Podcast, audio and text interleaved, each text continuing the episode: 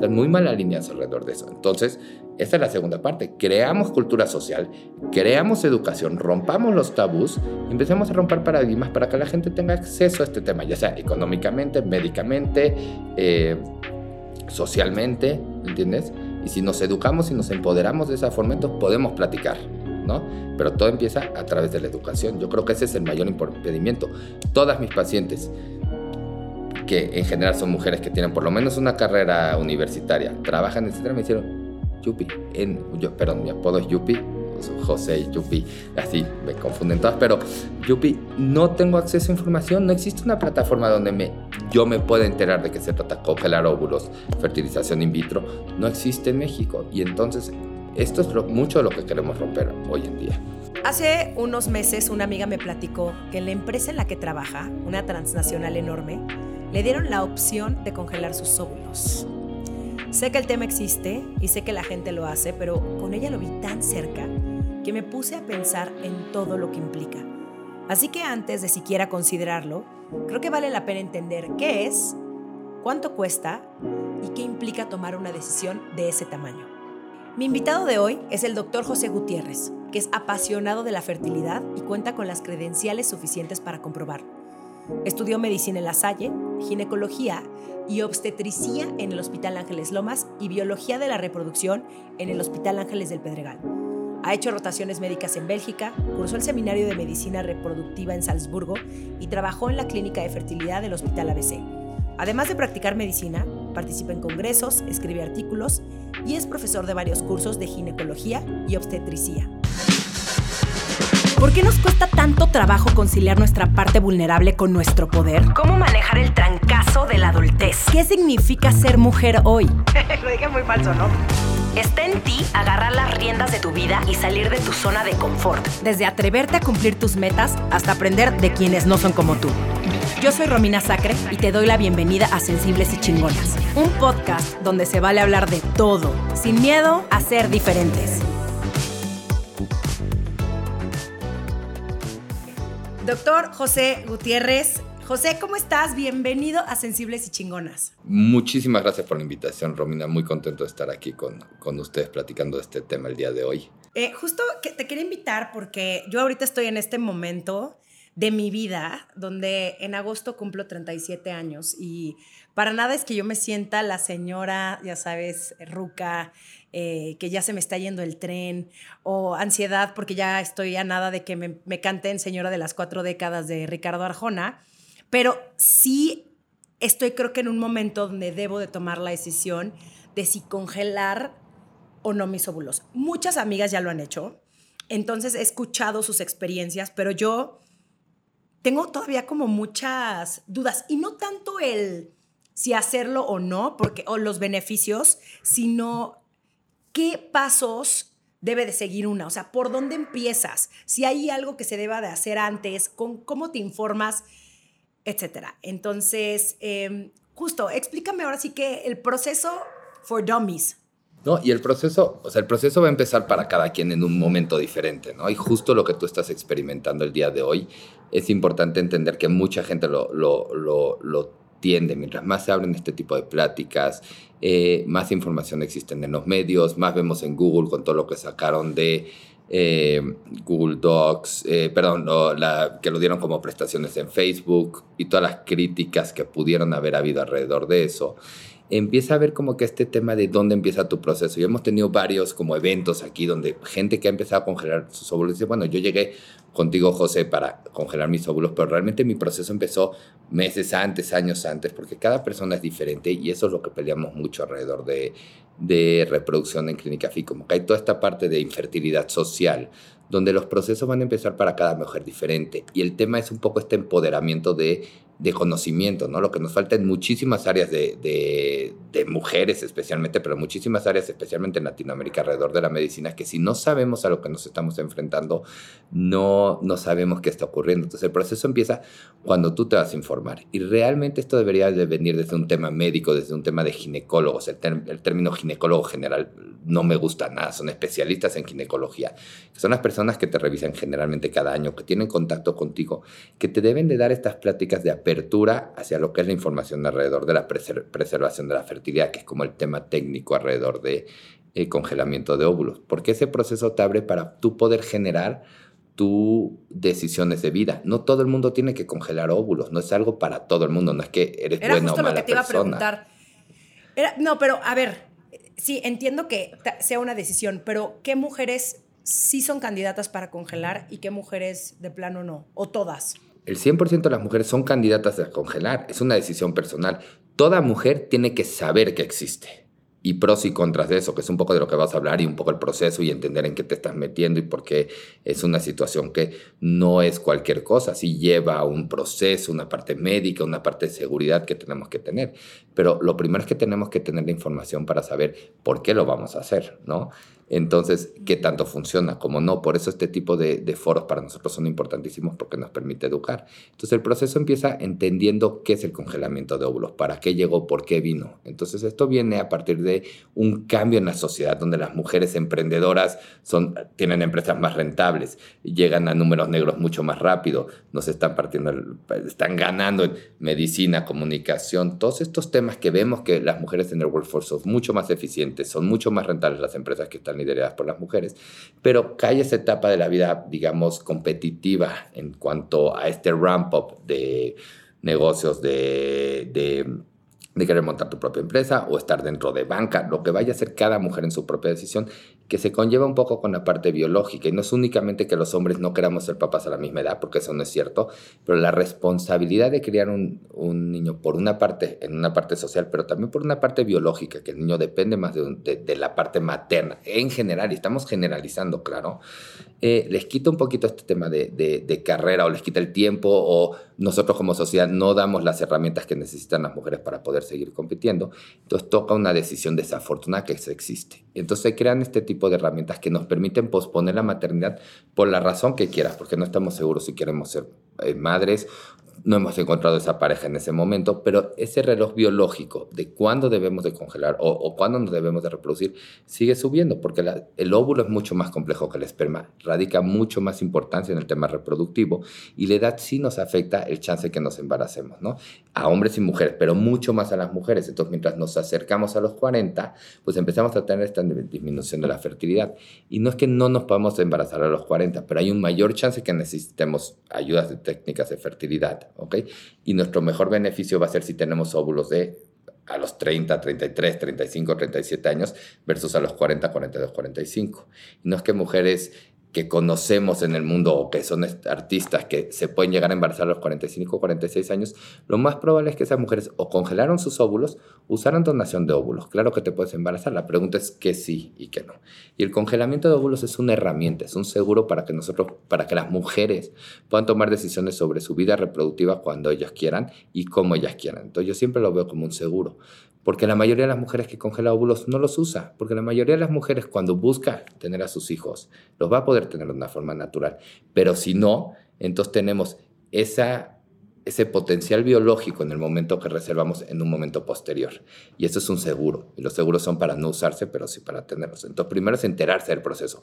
Acudir a este tipo de foros, enterarte cuál es el proceso, enterarte si es para ti o, no para ti, qué ver en una clínica, hablar con tu ginecólogo, con un profesional de salud que te puede orientar a tomar una buena decisión de ir a un lugar de primer nivel, seguro, que te cobre de una forma justa, para que puedas tomar las decisiones con las que tú tienes y acercarte a este tipo de clínicas. Si tienes la duda, ve a una consulta de una clínica de fertilidad porque te van a explicar específicamente para ti, individualizar el caso, si es para ti o no tomar la, la decisión de reproducción. Pero bueno, nos metemos en la mente en el supuesto, como tú me dijiste, bueno, ya tomamos la decisión y quiero acudir a una clínica. Entonces, Sí, lo yo, primero es o acudir. sea, yo, yo, sí estoy, yo sí estoy en ese proceso. O sea, y es Va. probable que vaya a su clínica. Entonces, Estás súper yo bienvenido. llego contigo y te digo, eh, José, em, estoy lista, ¿qué tengo que hacer? Eh, dime todo, la información. Entonces, el Estoy primer proceso es una, exacto, la primera cita es una cita de conocernos, ¿ok? Es una historia clínica completa, esto es un tema médico, ¿ok? Entonces, primero se hace una historia clínica completa, es un interrogatorio, como deben de hacer todos los médicos con los que has acudido, que vas a preguntar de si eres alérgica o no a un medicamento, qué enfermedades puedes llegar a tener, hay situaciones eh, hormonales que nos pueden afectar el tratamiento, como puede ser problemas de la tiroides, si tenemos problemas con alguna otra hormona, síndrome ovario poliquístico, antecedentes quirúrgicos, si te han operado de endometriosis, puede afectar este tipo de tratamientos, si hay miomas en el útero, eh, si alguna vez tuviste un quiste o algún tumor, Todas estas razones se tienen que evaluar para poder hacer un, ahora sí no hablar de mujeres de una cierta edad, sino hablar específicamente de Romina o específicamente de Juana, para poder individualizar el tratamiento, porque no todas las mujeres en un rango de edad son iguales. Hay diferencias de cómo se han cuidado, su salud, si fuman o no, el tabaquismo pues disminuye el número de óvulos, si han llevado ciertos estilos de vida, la obesidad afecta, ¿no? O sea, todas estas cosas nos van a afectar, nos causan inflamación y lastiman los óvulos. Entonces hace una evaluación completa de tu historia clínica frenamos un segundo y platicamos por qué estás aquí, ¿no? Vamos a platicar qué quieres tú, ¿no? Bueno, quiero congelar mis óvulos, ¿por qué quieres congelar tus óvulos? ¿Qué ya sabes del congelamiento de óvulos? Normalmente no, no, mi amiga lo hizo contigo, mi amiga lo hizo en nuestra otra clínica, le fue así, así, tengo estas dudas, ¿no? Entonces platicamos un poco del concepto general de congelamiento de óvulos, ¿no? Cuál es el proceso, ahorita lo vamos a platicar porque justo eso es lo que te voy a llevar, pero bueno, qué días vas a venir, cómo va a ser el proceso y qué estudios vas a necesitar. La mayoría de las mujeres que van a entrar a un proceso de congelamiento de óvulos, digamos que todo lo demás está dentro de un generalizado panorama normal, Debemos tomar una hormona que se llama hormona antimuleriana. Eso nos calcula un poco su, eh, químicamente su reserva folicular, que significa cuántos óvulos tenemos, o sea, qué número de óvulos podemos sacar. Y eso te lo dan, o sea, ¿y ese te lo dan cuándo? O sea, yo ya salgo de esa primera consulta contigo y te digo, sí, va, si me late, sí lo quiero hacer con ustedes, eh, me caíste bien, 100%. Y ya, ¿y qué, qué, sigue? Bueno, además de dar el adelanto, pero... Sí, sí, sí, sí. No, bueno, y también hasta eso tratamos de buscar formas de romper paradigmas, ¿no? ¿Qué formas podemos? Pero ahorita también hasta de eso vamos a platicar. Pero bueno, se explican un poco los estudios. La hormona antimuleriana, un cultivo vaginal para asegurarnos que no hay una bacteria que a la hora del proceso yo vaya a meter una bacteria dentro de tu panza y pueda causar un problema de salud, ¿ok?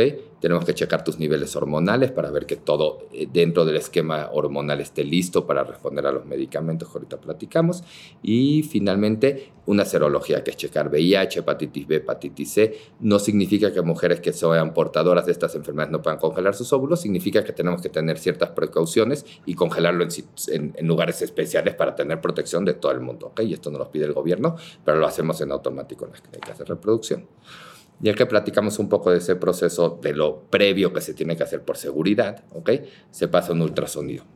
Este ultrasonido es un ultrasonido vaginal que lo que estamos buscando es, eh, todo esto es en esa hora, ¿no? Digamos, de la consulta. Entonces pasas con el médico, se hace un ultrasonido vaginal que es incómodo, lo entiendo, tiene un tema, pero no debe de doler, debe de ser en un ambiente estéril, en un ambiente bien escogido para la paciente, y tú estás viendo con nosotros la pantalla, y ahí te mostramos tu útero, nos aseguramos que no haya un problema con el útero, y lo más importante, vemos los ovarios. ¿Y qué estamos buscando? Que no haya un quiste, que no haya un tumor, que no haya algo que nos pueda perjudicar el tratamiento, y contamos unas bolitas negras, que siempre les digo que parece como una galleta, como los chocolate chips de la galleta, y todos esos puntitos negros son folículos, ¿ok?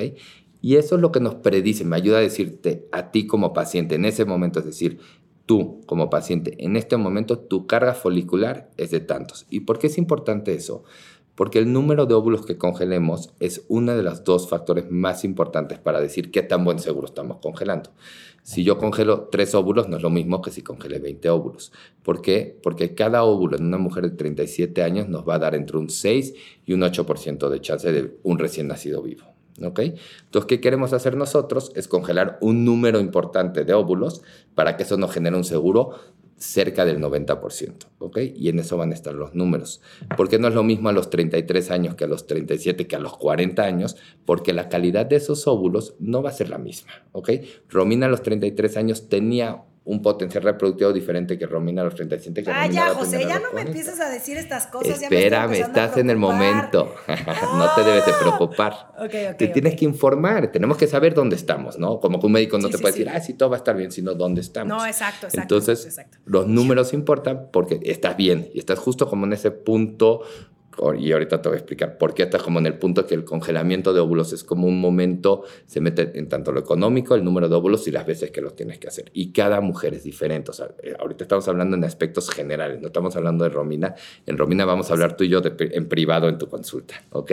Pero si hablamos en conceptos generales, tenemos que evaluar esto porque ese es el momento en el que tenemos que considerar el congelamiento de óvulos, ya quitando la parte social. Y bueno, vamos a ver, y en el ovario derecho vemos seis bolitas y en el ovario izquierdo vemos 10 bolitas, entonces sabemos que tu potencial, que hay un buen chance de que tengamos 16 óvulos estimulados, de los cuales más o menos el 80% van a estar sanos y solo vamos a congelar los óvulos sanos que pasaron por un proceso metabólico y un proceso genético que los hace maduros, que se llama metafase 2, y esos óvulos son los que congelamos porque los inmaduros ya sabemos que no nos van a dar bebés y no tiene ningún sentido en congelar cosas que no nos van a dar en un futuro un bebé. Y entonces, en ese momento, regresamos a la oficina y ahora sí platicamos, mira, a ti como persona, Romina, ¿qué podemos decir de lo que hemos visto hasta el momento? ¿no? Entonces, platicamos un poquito de qué quieres hacer, cuándo quisieras congelar óvulos, eh, qué tipo de respuesta podemos entender, eh, eh, esperar de ti y qué tipo de medicamentos vamos a utilizar. Y eso fue tu primera consulta. Nos despedimos, obviamente, siempre vienen todas las dudas. Oye, no sé, dudas típicas, ¿qué voy a sentir con los medicamentos? Entonces platicamos un poquito los efectos adversos que pueden tener los medicamentos. Durante el tratamiento pueden sentirte un poquito distendida, ¿ok? Pueden haber algunos cambios en el metabolismo en el que te sientes un poquito constipada, pero todos estos síntomas generalmente son bastante leves, ¿ok? Generalmente hay un poco de retención de líquidos, entonces todas me dicen, subo de peso, y yo, bueno, si subes de peso, pero el mes siguiente lo vas a perder porque es pura agua, ¿ok? Y ya después de la punción, ahorita platicamos como cómo el proceso. Se hinchas tantito, ¿no? Se hinchan, Eso sí. fue lo que porque vi tus en mis niveles amigas. Exacto, sus niveles hormonales se multiplican por 10. O sea, si tienes normalmente 300 de estradiol, pues aquí vas a tener 3000. Y ese aumento va a cambiar cómo funciona todo tu cuerpo y claramente va a haber cambios sobre lo que sienten. Si se sienten, la mayoría nos cuenta que me siento más sensible, me siento un poquito más hormonal. Hay mujeres que no sienten tanta, tanta diferencia en la sensibilidad porque cada mujer es diferente y cómo reaccionan las hormonas, pero la mayoría de los síntomas son tolerables. ¿ok? Si los platicamos, vamos acompañándolas durante su proceso, generalmente no hay un gran problema de, de que estos síntomas no sean tolerables, si están un poco más moody, si se pueden llegar a sentir un poquito con menos ganas de hacer ejercicio, de moverse.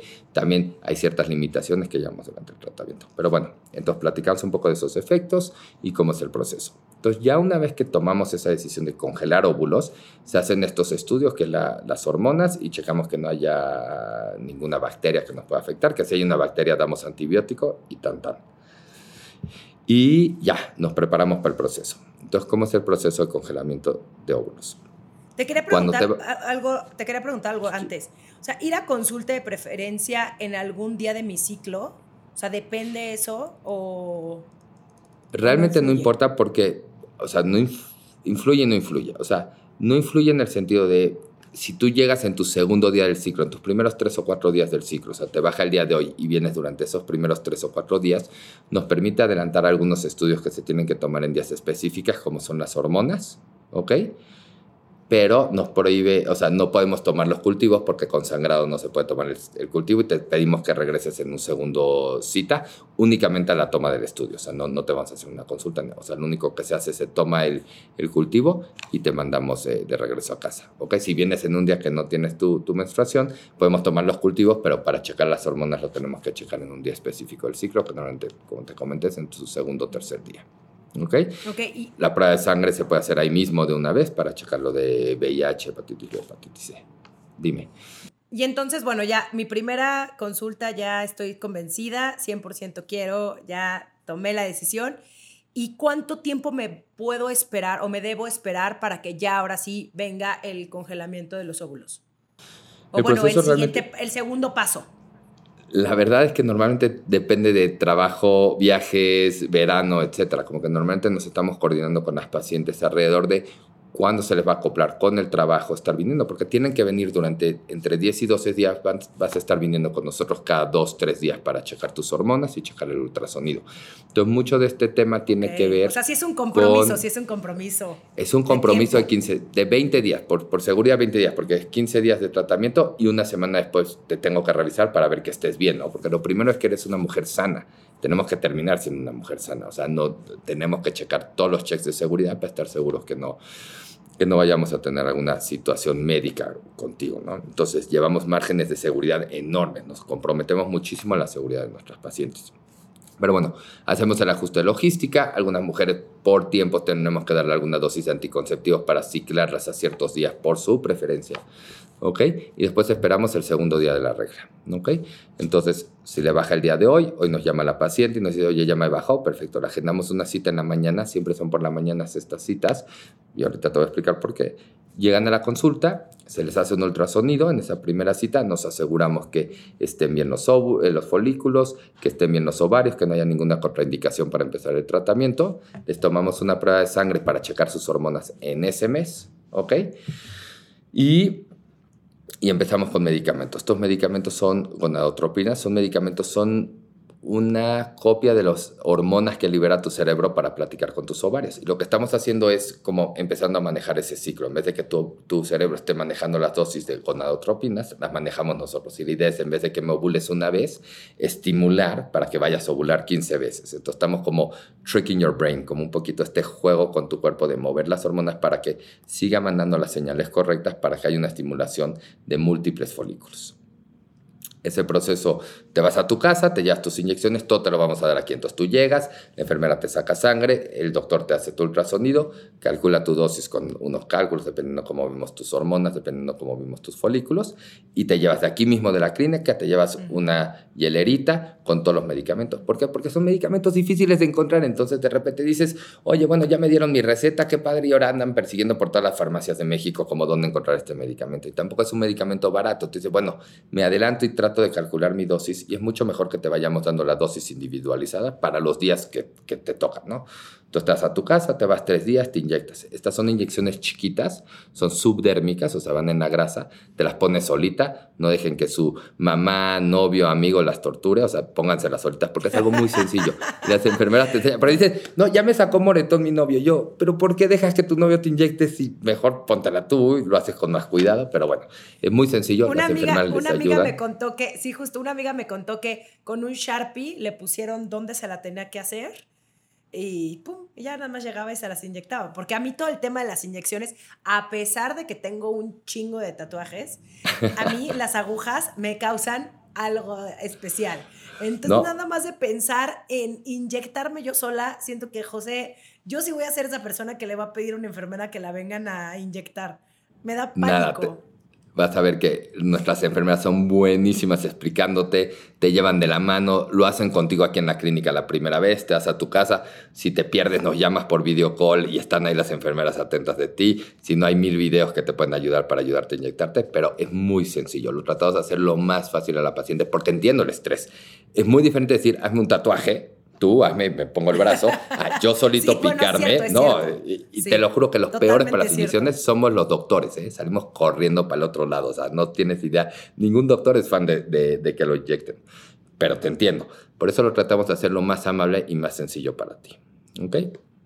Bueno, se te da tus indicaciones día por día, vas a ir estos tres días, así ahora sí como de niño chiquito de aquí están tus instrucciones porque no queremos generarte más estrés, ya es suficientemente estresante este proceso.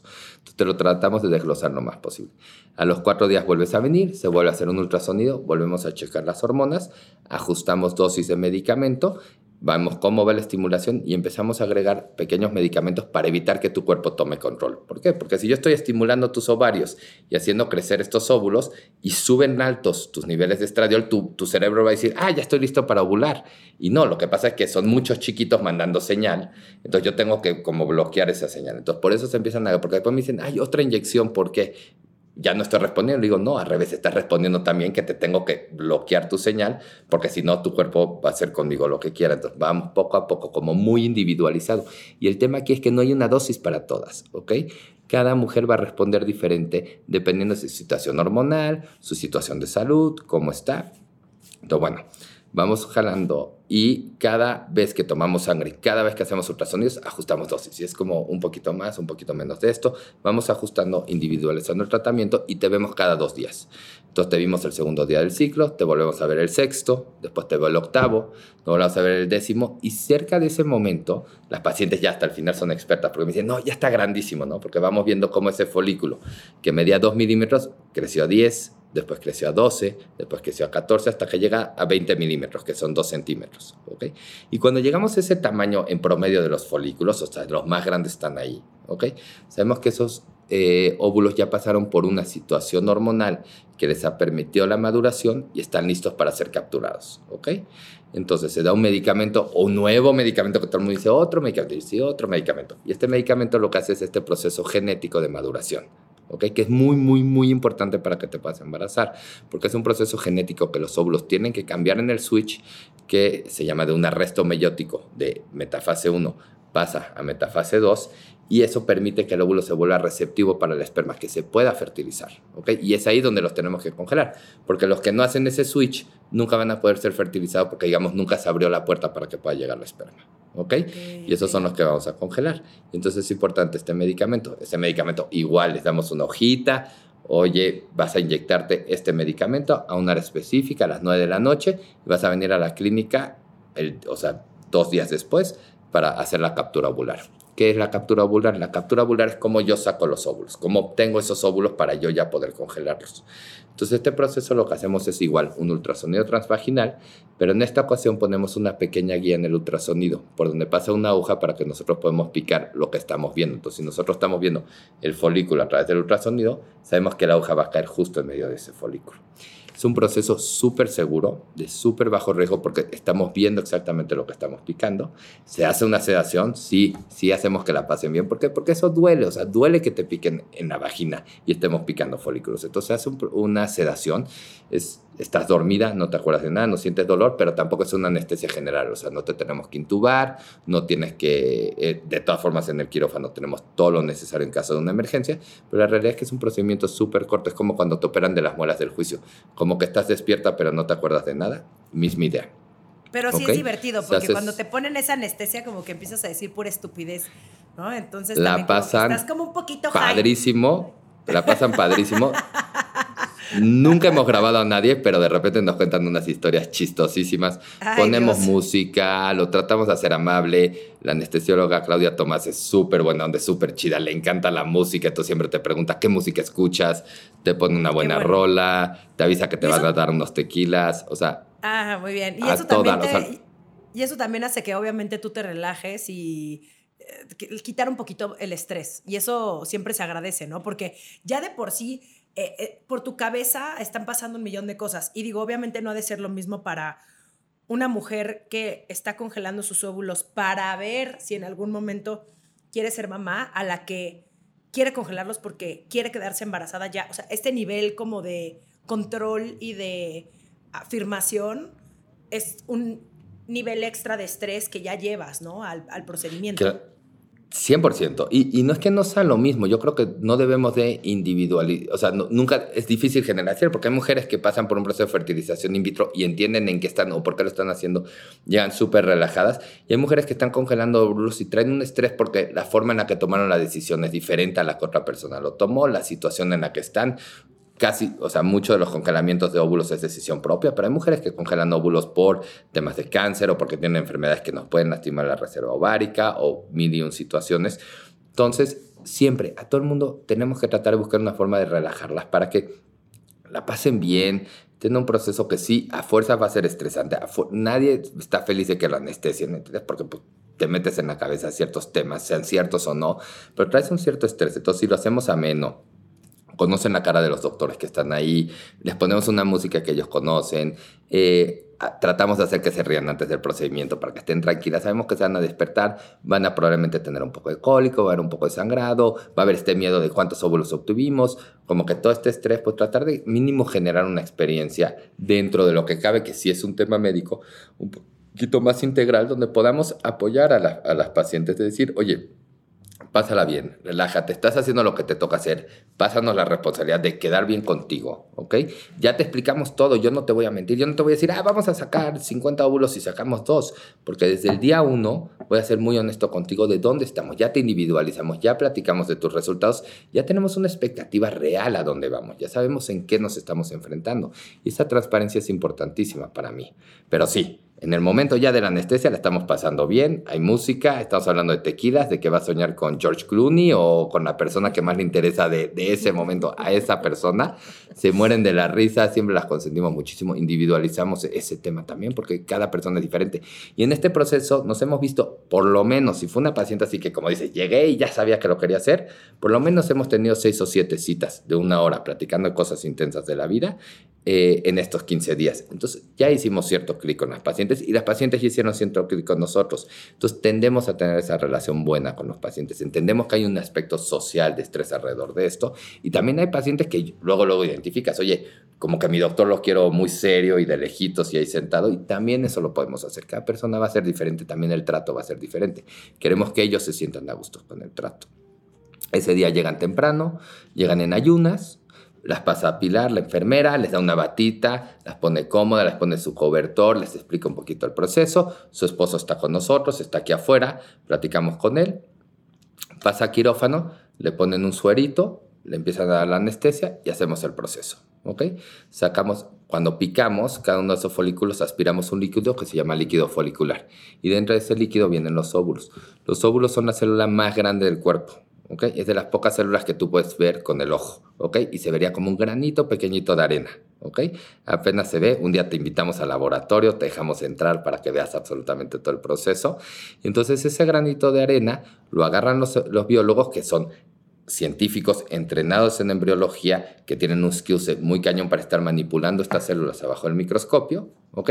Identifican lo que han pasado por este proceso de maduración metafase 2, y esos los congelamos, ¿ok?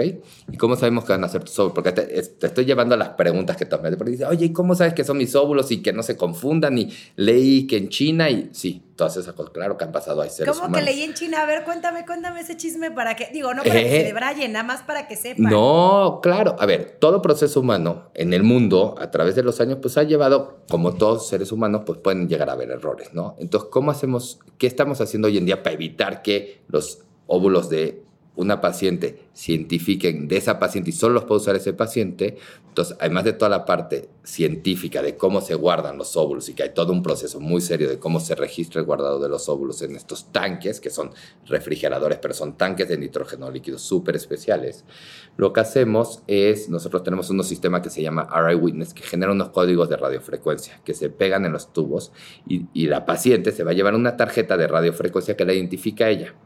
Entonces nosotros ya congelamos los óvulos, se meten en unos pequeños popotes que se llaman criotops y esos se guardan en nitrógeno líquido y se van. Y esos popotes traen unos códigos de radiofrecuencia. Entonces tú te vas, tú te llevas tu tarjeta. Entonces, en cinco años que tú vas a usar tus óvulos, tú me tienes que traer esta tarjeta que te identifica como paciente. Y en cuanto ya saque esos óvulos del tanque, del congelador, digamos, para descongelarlos, si, si yo no tengo la tarjeta de esa paciente específico, digamos, es Minnie Mouse, entonces viene Minnie Mouse y viene por los óvulos de Minnie Mouse. Entonces, si yo pongo la, la, la tarjeta de Romina y saco los óvulos de Minnie Mouse, me va a sonar una alarma. Antes de que haya un error, me va a decir, no, espérate, la paciente y los óvulos no coinciden. Entonces yo regreso esos óvulos y digo, a ver qué pasó, ¿no? Y ya, ahora sí saco los de Mouse y ya, todo coincide y ya no hay alarmas, ¿ok? Y como se van a fertilizar, pues yo necesito la esperma de Mickey Mouse, ¿no? Entonces viene la esperma y si era de Donald Duck, entonces también me suena una alarma. Entonces estos errores afortunadamente son extremadamente raros. Hoy en día en todas las clínicas son súper raros. ¿Qué queremos hacer? Que sean cero no pueden haber errores en este tipo de... O sea, uno en un millón sigue siendo demasiado para este tipo de errores, si me doy a entender. Entonces, ¿cómo estamos usando la tecnología? Entonces, siempre tiene que haber dos embriólogos presentes, que uno checa que el otro está haciendo el trabajo correcto, que, y es un double witness, se llama. Nosotros traemos un tercero, que es esta tecnología que nos permite también identificarlos electrónicamente. Y eso hace que todo el mundo alrededor de, de esto estén muy bien identificados. ¿Por qué? Porque no pueden haber errores en este tipo de tecnologías, ¿no? Y en este tipo de tratamientos, que afortunadamente aún así son extremadamente raros y mientras viene la tecnología, la incorporamos dentro de estos sistemas, ¿no? Entonces, se generan tus tubos especiales, se ponen, normalmente congelamos de 3 en 3 o 4 en 4, en cada tubito vamos a meter 4 óvulos, ¿ok? Eso se hace un, un, proceso en el laboratorio que primero tenemos que deshidratar la célula para quitarle todo el líquido porque el, el agua crea cristales y eso puede lastimar los óvulos. Y eso fue lo que cambió en el 2004. ¿Por qué no lo hacíamos en los 90? Porque no habían encontrado este tipo de, de técnicas. Entonces, desde el 2004 hacemos la técnica de vitrificación, que es quitarle el agua muy rápido a la célula y después casi casi lo aumentamos en nitrógeno líquido, que el nitrógeno líquido está a menos 276 grados, sí, súper bien, y hace como un vitrificación se refiere porque queda como vidrio, ¿ok? Queda completamente plano, evita que se forman estos cristales y no se lastima la célula. Y es padrísimo verlo bajo el microscopio, porque ves cómo se queda así todo como si estuviera en un vidrio así congelado, como que pierde esta tercera dimensión y esos óvulos se meten a, los tanques de vitrificación identificados en su lugar y ahí se quedan guardados. Y se pueden quedar guardados el tiempo que tú quieras. Realmente la limitación ah, o sea, que no tenemos tienen, ¿No tienen fecha de caducidad? No, hay fecha de caducidad. Ok. Pero a ver, ustedes empezaron a hacer, voy a, quiero regresarme porque ahorita dijiste que en los 90 no se hacía porque no existía la tecnología, pero en 2004 empiezan a hacer esta nueva tecnología. En los 90 utilizamos una técnica que se llama slow freezing, que es una técnica que no es de ultra congelamiento o ultra enfriamiento. Era una técnica que paulativamente, era con un planner, es una técnica complicada, pero iba poco a poco bajándole la temperatura al óvulo. Lo malo es que como el óvulo es una célula tan grande y tiene mucha superficie a nivel, o sea, si tú comparas el óvulo por cómo está conformado, tiene mucha superficie, había mucho daño y en esa época teníamos un 30, 40% tasa de recuperación. O sea, si yo congelaba 10 óvulos, me iban a quedar 4, 5 óvulos. ¿ok? Hoy en día la ah, tasa de recuperación con la vitrificación es del 95%. Entonces se vuelve muy rentable. Entonces antes solamente congelábamos para gente con cáncer. ¿Por qué? Porque por razones sociales, era muy poco efectiva el, paciente, era muy malo el seguro. O sea, si congelabas 15 óvulos, pues tu, tu chance de que tuvieras un bebé era como del no sé, 40%. Entonces era una técnica muy cara para el seguro que estás adquiriendo. Hoy en día, si congelamos 14, 15 óvulos en mujeres de 36, 37 años, tenemos como un 90% de chance de tener un bebé, como un 50% de chance de tener dos y como un 20 a 30% de chance de tener tres bebés de esos óvulos. Nadie, nadie en este mundo te puede prometer que de un óvulo congelado va a generar un bebé, porque eso también es un seguro, pero tiene sus riesgos, ¿no? no aunque tenga 100 óvulos, va a haber alguna mujer que ninguno de esos óvulos, porque un óvulo no es un bebé, no, un óvulo no es un embrión, y un embrión no es un bebé, entonces falta un proceso de que se fertilice el óvulo, que crezca el día correcto, que implante dentro de la matriz de la mujer y después lo que lleva el embarazo, que pegue y después todo el embarazo. Que pegue, que pegue, porque dicen, ahí está el embrión y ya me lo pusieron y ahora se tiene que pegar. Por eso es el típico frase de que pegue, ¿no? O sea, que se vaya a pegar en el endometrio. Entonces es un poco, ah, perdón. No, no, no, no, continúa. Ahorita, ahorita quiero pasar a Sí, ya te vi apuntando y dije, ajá. Eh, sí, sí, sí. Yo toda intensa de, ok, gemelos No, una vez. para nada. Gemelos, ¿Eh? José. Ya de una vez, gemelos que vengan. Dos, Por, dos por uno. ¿eh? Pues ya, o sea, yo creo que ya, si, si voy a tomar la decisión, ya va a ser así de, mira, ¿sabes qué? De una vez los dos que vengan de una vez y ya va a ser una chinga tres años, pero ya después de ahí ya sales. No es cierto. No, em, a ver, ahora, ¿qué pasa con una mujer que tiene sus óvulos congelados pero no tiene esperma para fecundarlos? ¿Cómo funciona después ir a un banco de semen? O ya me estoy metiendo en otra conversación que no tiene mucho oh, que ver es parte de, o sea, lo que es la vitrificación de óvulos es la primera parte de una fertilización in vitro. La segunda parte es, ok, que años después, meses después, días después, cuando se tome la decisión para cada persona, es cuál es la segunda parte del proceso. Se descongelan estos óvulos, que también es un proceso muy fácil, se junta con el esperma de una pareja de un donador, ¿ok? Se crece durante cinco días y se le pasa la matriz a, a la mujer, ¿no? A la paciente. Entonces, eh, requiere una preparación endometrial para que el endometrio esté justo en el día que esté listo para recibir y para que peguen los, los embriones y entonces estemos listos. Pero claro, hoy en día sabemos que no todas las mamás tienen una pareja, ¿no? Entonces, para esto utilizamos generalmente bancos de esperma. ¿ok? hay, o hay mamás, o sea, o hay dos mamás. Por eso, hay dos mamás, exacto, por eso, no necesariamente, no necesariamente hay una pareja masculina involucrada en la vida, pueden ser mamás solteras, hay dos mamás, hay dos hombres, pero hay, el tema sería para el óvulo, que no nos vamos a meter en ese rollo. Eh, hay familias alternativas que ya son varios cuidando varios niños, o sea, todos estos temas hoy en día los tenemos que considerar, pero cuando no hay una pareja masculina, para darle esperma, entonces necesitamos acudir a una donación de, de esperma. Y la mayoría de las veces se utilizan bancos de esperma, porque son dos condiciones importantes. Una, porque conlleva un contrato, un tema a través de un banco de esperma, la persona que donó se le lleva una explicación de por qué está donando, etc. Dos, hay un tema de anonimato hasta cierto punto que en México es importante, ¿ok? Porque hay ciertos temas en la parte legal de cómo funciona nuestra sociedad que todavía no considera la parte legal de la donación o tiene muchos, eh, más que no considerar, tiene muchas restricciones en cuanto a quién es el padre, quién no es el padre. O sea, todavía es un área muy gris, no, no existe una ley de reproducción. Entonces nosotros nos tenemos que inventar sobre leyes de otros países. No somos los, leyes, países de los contratos como en Estados Unidos, que existen donaciones abiertas, que el niño puede conocer a, a la persona que le donó la esperma. Entonces esto se vuelve complicado y no es que no se pueda hacer, es que no hay una regulación clara y la pregunta es cómo nos estamos exponiendo. Pero hay muchas formas. Pero bueno, la ruta más clásica es acudes a un banco de esperma, ¿ok? Ese banco de esperma te dan un listado de la gente que tiene espermatozoides, que normalmente aquí incluye. Platico un poco de la educación del paciente, qué enfermedades hay, eh, perdón, del donador, qué enfermedades hay dentro de su familia, qué tipo de vida tiene ese, ese, esa persona, ese individuo, eh, dónde fue a la escuela, se hace un examen de cariotipo para ver que, que no sea portador de enfermedades genéticas, VIH, hepatitis B, hepatitis C, todas las enfermedades infectocontagiosas y después las partes físicas, ¿no? ¿Por qué? Porque no, es únicamente, no, no, es por decir que queremos ciertas características físicas, pero cuando platicamos con ¿O pacientes... Sí? O también se puede, ¿no? Se va, todo se vale, pero lo que tenemos que siempre que hay donación, siempre me gusta que tengan una consulta con una psicóloga.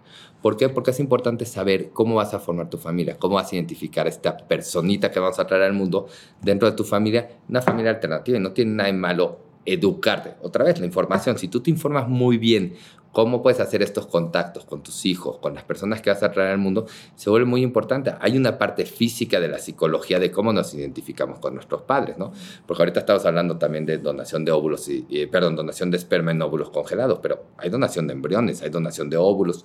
Todos estos factores son cosas que tenemos que entender. Entonces, normalmente siempre me gusta que hablen con mi psicóloga porque ella está muy sensibilizada a este tipo de temas y puede llegar a entender un poquito como, oye, cuando estás escogiendo el donador de esperma, ¿qué es lo importante para ti? Hay pacientes que me dicen, no, para mí lo más importante es, no sé, la educación. Vale, perfecto. Entonces buscas la educación, que es lo segundo más, ¿cómo te, porque somos académicas de la UNAM, ¿no? Vamos a dejarlo como muy sencillo. Va, perfecto. Entonces son temas que tú tienes que buscar.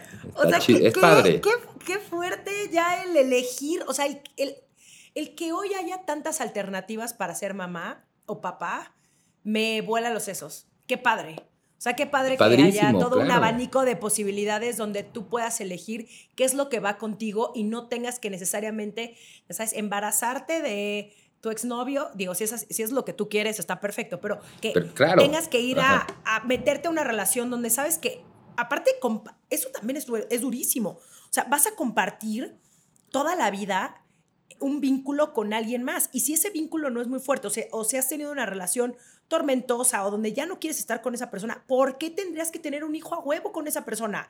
¿No? Mejor sola, ¿no? O solo, o sole, y ya decides tú qué haces, ¿no? Si ya te quieres echar tú esa responsabilidad, güey, pues ya, qué bueno, vas con al banco de esperma y órale, ¿no? O sea, bueno, obviamente no así de fácil, pero a lo que voy es, no tengo que lidiar con el papá de mi hijo, porque yo decidí ser mamá soltera. Bravo, Claro, ser mamá no significa que tengas que ser pareja. Ser mamá no significa que a fuerzas tiene que ser con la persona con la que estés ahorita. Eh, querer una pareja y tener la necesidad de ser mamá no siempre tiene que ir alineados en tiempo. A lo mejor sí queremos tener una pareja para compartir con nuestra vida, pero ahorita quiero un, hijo por estas razones que yo individualmente quiero y porque la vida requiere cierta energía para tener hijos y todavía no encuentro esa pareja, pero sí estoy lista para ser mamá.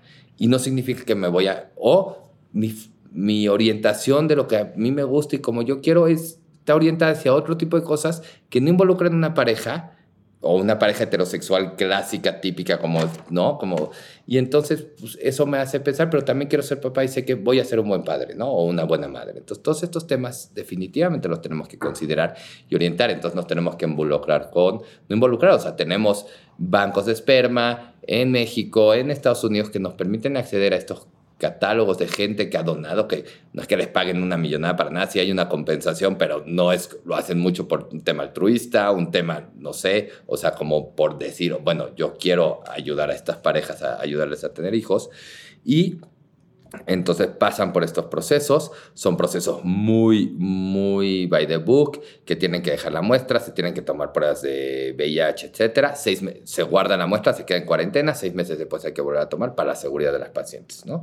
Y lo segundo, pues son todos estos perfiles psicológicos, genéticos, eh, una historia clínica súper detallada, una historia de sus padres de que murieron, sus abuelos de que murieron, qué estatura tenían, qué color de ojos, ¿no? porque el típico de abuelio, pues bueno, ¿cómo puede volver? Y ya con esas características, pues sí, es la verdad, no diciendo, tú, me, tú me dijiste que el donador tenía ojo negro, yo pues tenía ojo negro, pero, pero puede tener genética para ojo café, perdóname, o sea, no, no, no, no es así.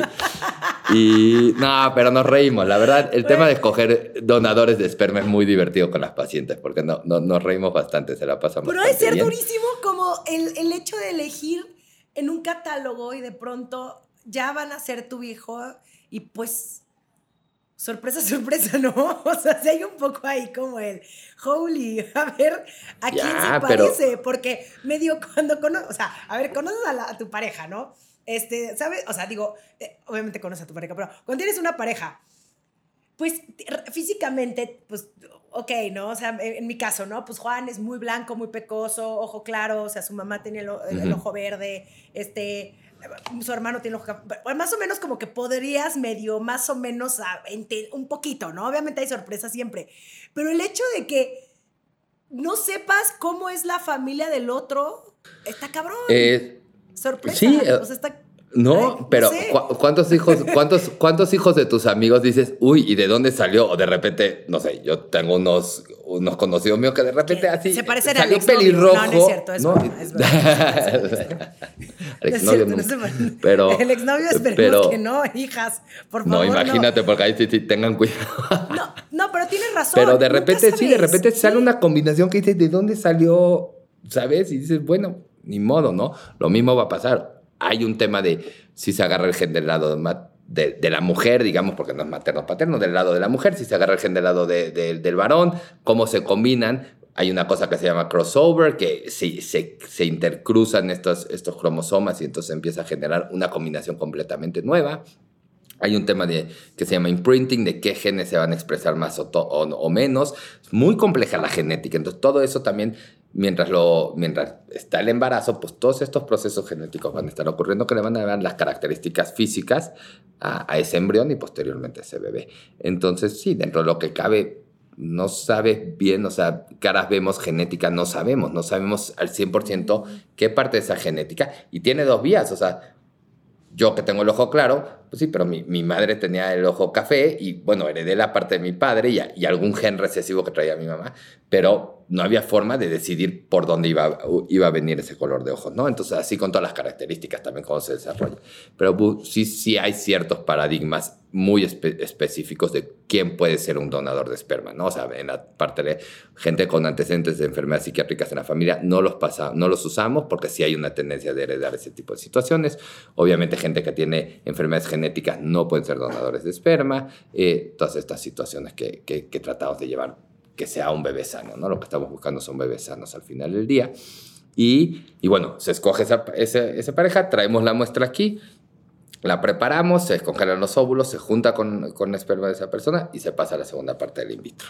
Y el in vitro, bueno, no, no vamos a hablar de in vitro, otro día te voy a invitar porque te juro todo feliz, este tema se me hace... Feliz, todo este feliz, tema se me hace súper interesante porque está, siento que va a mil por hora, ¿no? O sea, todas las nuevas tecnologías están muy perras. Entonces, bueno, pero luego platicamos de eso. Luego, luego platicamos de, Sí, luego platicamos de in Feliz, feliz de la vida. Ahora, ¿qué pasa si a la mera hora la mujer se arrepiente? O sea, yo ya congelé mis óvulos y de pronto digo, ¿sabes qué? No, la verdad es que no los quiero tener ahí congelados porque pues ya no puedo pagar el almacenamiento o, o no, ya decidí que yo ya no quiero ser mamá, ya, chao. ¿Qué proceso se da con esos óvulos? Hay tres opciones que, que, usamos para los procesos. O sea, cuando se, digamos, cancela un contrato, ya no los quieres, ya no los vas a utilizar. Y tú lo pusiste en el contrato y en cualquier momento de tu vida puedes cambiar de opinión.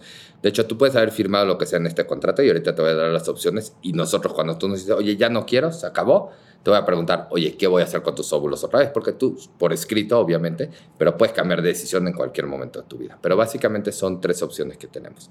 La primera es desecharlos ¿ok? Se sacan del congelador, se descongelan y vaya, ¿ok? Se, se, se, llevan a un depósito especial donde se llevan los residuos biológicos. Y eso es lo mismo que hubiera pasado si hubieras, si hubieras menstruado. O sea, cada vez que menstruas, dentro de la menstruación, viene uno de estos huevitos, son, son óvulos, no son embriones, no, no conllevan un potencial. O sea, básicamente lo que pasa cada vez que menstruas, se sale este huevito y se desecha.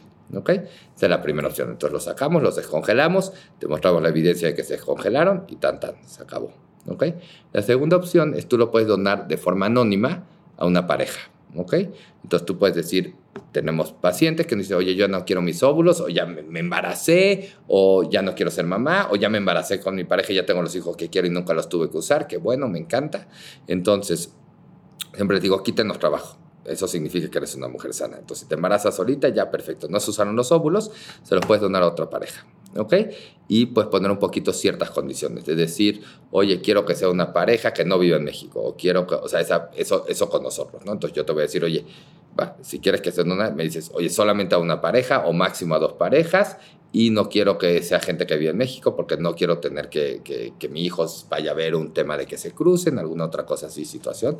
Vale, se vale nosotros por política interna, otra vez no hay una regulación, una ley, siempre decimos que debe ser de forma anónima. O sea, no que tú me digas, oye, dónaselos a, a mi amiga. ¿Por qué? Porque hay temas sociales que después te puedo enfrentar y es por protegerte más a ti que realmente no querer hacerlo, ¿no? Porque hemos visto las historias que en otro podcast lo podemos platicar de qué pasa si no.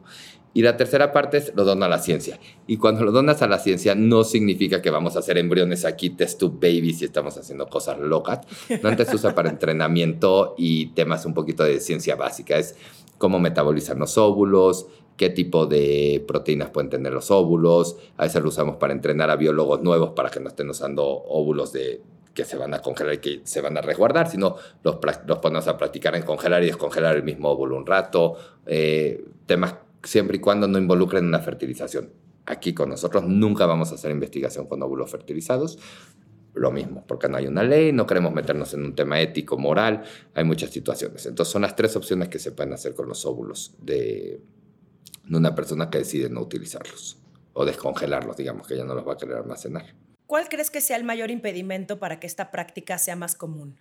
La educación. Estoy segurísimo que mientras más nos informemos, más nos vemos y creamos vías de, de acceso, va a empezar a haber más temas de, esta práctica, o sea, romper estos tabús de qué estás congelando, por qué lo estás haciendo, porque no hay persona que más quiera ser padre que una persona que se ha hecho un proceso de in vitro en cualquiera de sus formas, ya sea congelamiento de óvulos, etc. Entonces muchas veces me dicen, no, es que eso es malo, está este tabú social viejo, etc. Le digo, no hay persona que más esté amando a la vida que una persona que esté dispuesta a pasarse por esos procesos. Eso es lo primero. Y lo segundo, hay un tema económico. No son los procesos baratos porque este tipo de tratamientos requieren de mucha tecnología, ¿ok? No son inaccesibles. Estamos trabajando muchísimo para crear herramientas para que sea más accesible.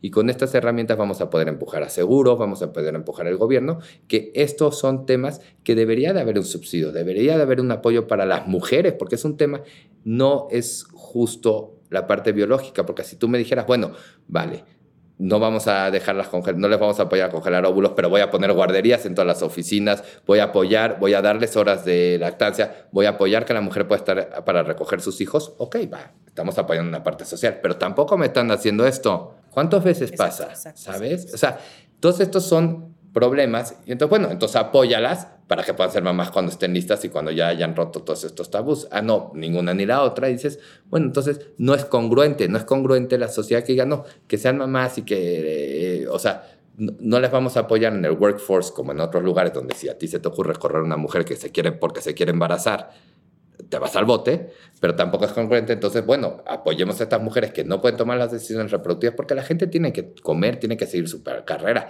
Muchas mujeres soportan, más mujeres de lo que nos imaginamos en México soportan las familias. Lo que pasa es que lo hacen en un nivel socioeconómico que no tienen acceso aquí. Pero ¿cuántas mujeres se van de su casa toda la semana a cuidar hijos de otras personas para apoyar a sus propias familias? Y obviamente no, no estoy diciendo que estas son las mujeres que andan a congelar óvulos, pero la cultura alrededor de la mujer, de los apoyos económicos y de los incentivos están muy mal alineadas alrededor de eso. Entonces, esta es la segunda parte. Creamos cultura social creamos educación, rompamos los tabús y empecemos a romper paradigmas para que la gente tenga acceso a este tema, ya sea económicamente, médicamente, eh, socialmente, ¿me entiendes? Y si nos educamos y nos empoderamos de esa forma, entonces podemos platicar, ¿no? Pero todo empieza a través de la educación. Yo creo que ese es el mayor impedimento. Todas mis pacientes, que en general son mujeres que tienen por lo menos una carrera universitaria, trabajan, etcétera, me hicieron, Yupi, en, yo, perdón, mi apodo es Yupi, José y Yupi, así me confunden todas, pero Yupi, no tengo acceso a información, no existe una plataforma donde me, yo me pueda enterar de que se trata congelar óvulos, fertilización in vitro, no existe en México. Y entonces, esto es mucho de lo que queremos romper hoy en día. Estás escuchando Sensibles y Chingonas. En un momento regresamos. Adivina qué, ya salió El amor en los tiempos de like, mi nuevo libro. Me divertí muchísimo escribiéndolo, pero también fui brutalmente honesta y hablo de todo eso que tiene que ver con el amor y que pocas veces platicamos. Desde andar con alguien que te dobletea la edad hasta poliamor y muchas de las experiencias que viví y que me llevaron a entender más o menos de qué va eso de las relaciones sentimentales. El amor en los tiempos de like ya está en las principales librerías físicas y virtuales de México y el mundo, ebook y en audiolibro a través de Vic. Los tiempos han cambiado y las reglas de tus tías para esto de ligue, la neta, ya no aplican. No te hagas güey, déjate de culpas, descubre qué quieres y qué hacer para conseguirlo. ¿Cuánto cuesta? Ahora sí, cuéntame. Esa, esa yo creo que va a ser el, la Esa es una realidad y cambia. sí. ¿Cuánto cuesta? Menos, ¿cuánto cuesta menos de lo un tratamiento? Sí, un tratamiento de congelamiento. Hay un rango enorme dentro del país, ¿no? Eh, pero dentro de esto nosotros buscamos que sea de una forma accesible para las personas y encontrar herramientas para hacerlo. El costo en fertilidad integral cuesta 77 mil pesos, ¿ok? Ese es el proceso de lo que cuesta la estimulación que platicamos, eh, la parte médica del proceso de sacar los óvulos y finalmente la parte eh, de la congelación y el primer año de mantenimiento. Y después el mantenimiento cuesta 5 mil pesos anuales. 5 mil pesos anuales. Entonces, yo no, yo no estoy diciendo que es barato, pero tampoco es tan inaccesible. La mayoría de las personas que preguntamos y hacemos los estudios de mercado creen que cuesta mucho más que esto. ¿ok? Ahora, el rango en México, por lo mismo que no está regulado y no existe un, congreso de, de, decidir dónde están los pricings de las clínicas, pues hay un rango enorme, ¿no? En este tipo de tecnologías yo no creo en un low cost. ¿Por qué? Porque low cost te lo tienes que ahorrar en algún lugar y la tecnología es importante y es extranjera y cuesta cierto punto. Pero tampoco creo que tiene que haber un costo excesivamente porque nosotros vivimos en una sociedad donde gana esto y tenemos que hacerlo accesible para la gente. Si realmente buscamos romper tabús, entonces nosotros siempre buscamos la forma de disminuir costos para tratar de apoyar a la gente. Eh, buscamos, eh, hoy en día tenemos varias herramientas de financiamiento, en meses sin intereses, todo lo que podemos obtener de este tipo de formas para que la gente lo pueda pagar a plazos, ¿ok? ¿Qué incluye ese precio? Los medicamentos y los estudios que se tienen que hacer antes del congelamiento de óvulos, ¿no? Eso va, se tiene que individualizar, entonces en vez de hacer un paquete y prorratearlo, cada quien paga lo que, lo que necesita y cada quien paga el medicamento que le toca. Y ya por último, ¿qué le aconsejarías a una mujer que tiene dudas sobre si congelar no sus óvulos. Felices de la vida que se acerquen a nosotros. Eh, está la página www.fertilidad.com, está el Instagram que es arroba clínicafi y eh, si nos mandan un correo se los terminamos contestando, no prometo que el mismo día, pero felices de la vida terminamos contestando. Si sacan una cita pueden ser citas en línea, muchas, muchas pacientes de toda la República y de Estados Unidos se contactan con nosotros por en línea para resolver dudas, para entender en qué están, dónde está México en el tema de congelamiento de óvulos.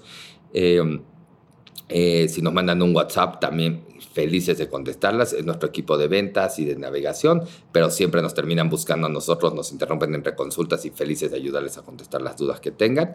Y si no, agendar una cita en físico, ese es donde más explicación vamos a tener. Les hacemos un dibujito, individualizamos el tratamiento, pero felices de, o sea, el 50% de nuestras consultas son informativas, queremos informar, queremos empoderar a la gente en Instagram ven los eventos, todo el mundo están invitadas a acudir a los eventos, se ponen divertidos, contestamos dudas, lo hacemos grupal, son padrísimos porque la pregunta que a ti nunca se te ocurrió, la pregunta la de al lado, entonces como que se empiezan a, formar conversaciones bastante interesantes.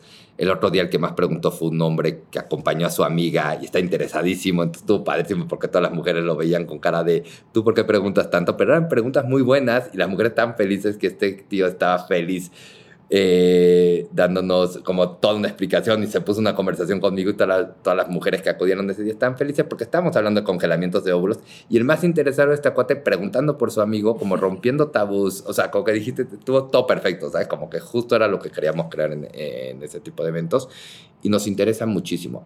Platicamos mucho en fertilidad integral sobre la infertilidad social, que es este tema que tú haces padrísimo, Romina, romper tabús. Si no podemos ni siquiera hablarlo, ¿cómo lo vamos a atacar? Entonces, si no podemos hablar de lo mucho que tú hablas de LGBT, o sea, si no podemos sacar el tema a la mesa, ¿qué, qué, dónde vamos a arrancar? ¿Me entiendes? Ahora hablas mucho de los costos. Tenemos muchas pacientes viniendo de Estados Unidos para acá porque en Estados Unidos, por mil y un temas de seguros, demandas, lo que cuesta el personal, etcétera, es muy, muy, muy caro. Entonces tenemos muchísima gente viniendo de otros países, Francia, eh, para in vitro, pero también para congelamiento de óvulos, españoles, eh, gente que viene de toda la República, tenemos muchísima gente de fuera, hemos tenido muchas pacientes de Estados Unidos que vienen a este tema. ¿Por qué? Porque tenemos una medicina reproductiva de primer nivel en México. En México, y estoy hablando de, clínica de reproducción, hay muchísimos centros que son serios y buenos. Y lo que tenemos que empezar a romper es con estos paradigmas de que hacer las cosas bien no nos tenemos que ir fuera. Esa es otra cosa, ¿no? México tiene excelente medicina de primer nivel. Tenemos que saber encontrarla. Sí, que antes era, y antes te estoy hablando de hace dos años, muchas de mis amigas lo que hicieron fue a Nueva York. Ahí se fueron a congelar sus óvulos. Pues qué bueno que existan clínicas. Tienes amigas muy pijas. Sí, ¿verdad? muy bien, bien por ellas, qué bueno. Eh, no, pero muchas gracias, eh, José, gracias por esta plática. Siento que me quedé con mm, ganas de una segunda parte porque esa de in vitro siento que también va a haber muchas personas yo no entiendo, yo no entiendo nada. O sea, yo, gracias a, este podcast, ahora sí ya me cayeron el 20 de un montón de cosas, sobre todo cuando no estás interesada en el tema, cuando nunca en tu radar estuvo el quiero ser mamá, eh, pues obviamente ni te cuestionas estas cosas, ni te informas, ni nada. Pero el tener esta opción te abre un montón de posibilidades y no pasa nada. Si no decides que no quieres ser mamá, increíble. Si decides eh, congelar, tus óvulos, padrísimo, pero que lo hagas siempre informada y siempre que como que alguien te explique, como tú me lo acabas de explicar, todo el panorama de las posibilidades. Entonces te lo agradezco muchísimo. No, muchísimas gracias por invitarme, Romina, y feliz, hablemos, rompamos tabús, hablemos del in vitro como fuera del in vitro común. Eh, me encantaría, sería una súper plática y nos alejamos de la parte técnica y ahora nos metemos a la parte como un poco más social y o sea, es un tema padrísimo que me encantaría platicar contigo. Que conste, te voy a invitar porque yo creo que ya la próxima temporada va a ser en persona, así que ya nos conoceremos. Te mando un abrazo gigante. Igualmente, muchísimo gusto. Esto fue Sensibles y Chingonas. Síguenos en Instagram y Facebook como Sensibles y Chingonas. Y no olvides suscribirte a nuestro newsletter en sensiblesychingonas.com, diagonal newsletter.